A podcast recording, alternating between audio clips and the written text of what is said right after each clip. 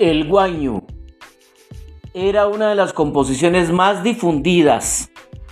Su presteza danzarina, su requiebro de holgorio, su cadencia aparentemente lenta y que admite y exige el redoble acelerado de los requiebros, abro paréntesis, que equivalen al zapateo del baile en sí, cierro paréntesis, tomaban motivos del consenso general cotidiano.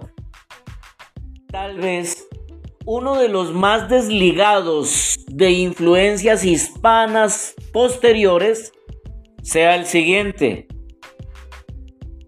Abro comillas. Manachus ñogari, yanachaiski kari, chiripi guairapi, guacaj, masichaiki. Cierro comillas. Abro comillas. ¿No soy acaso tu amado en helada y viento, tu compañero de dolor? Cierro comillas.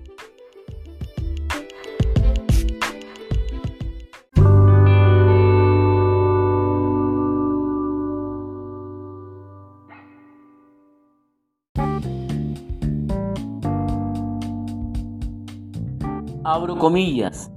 Las formas posteriores ofrecen un abigarrado y homogéneo mestizo de motivos peruano-iberos.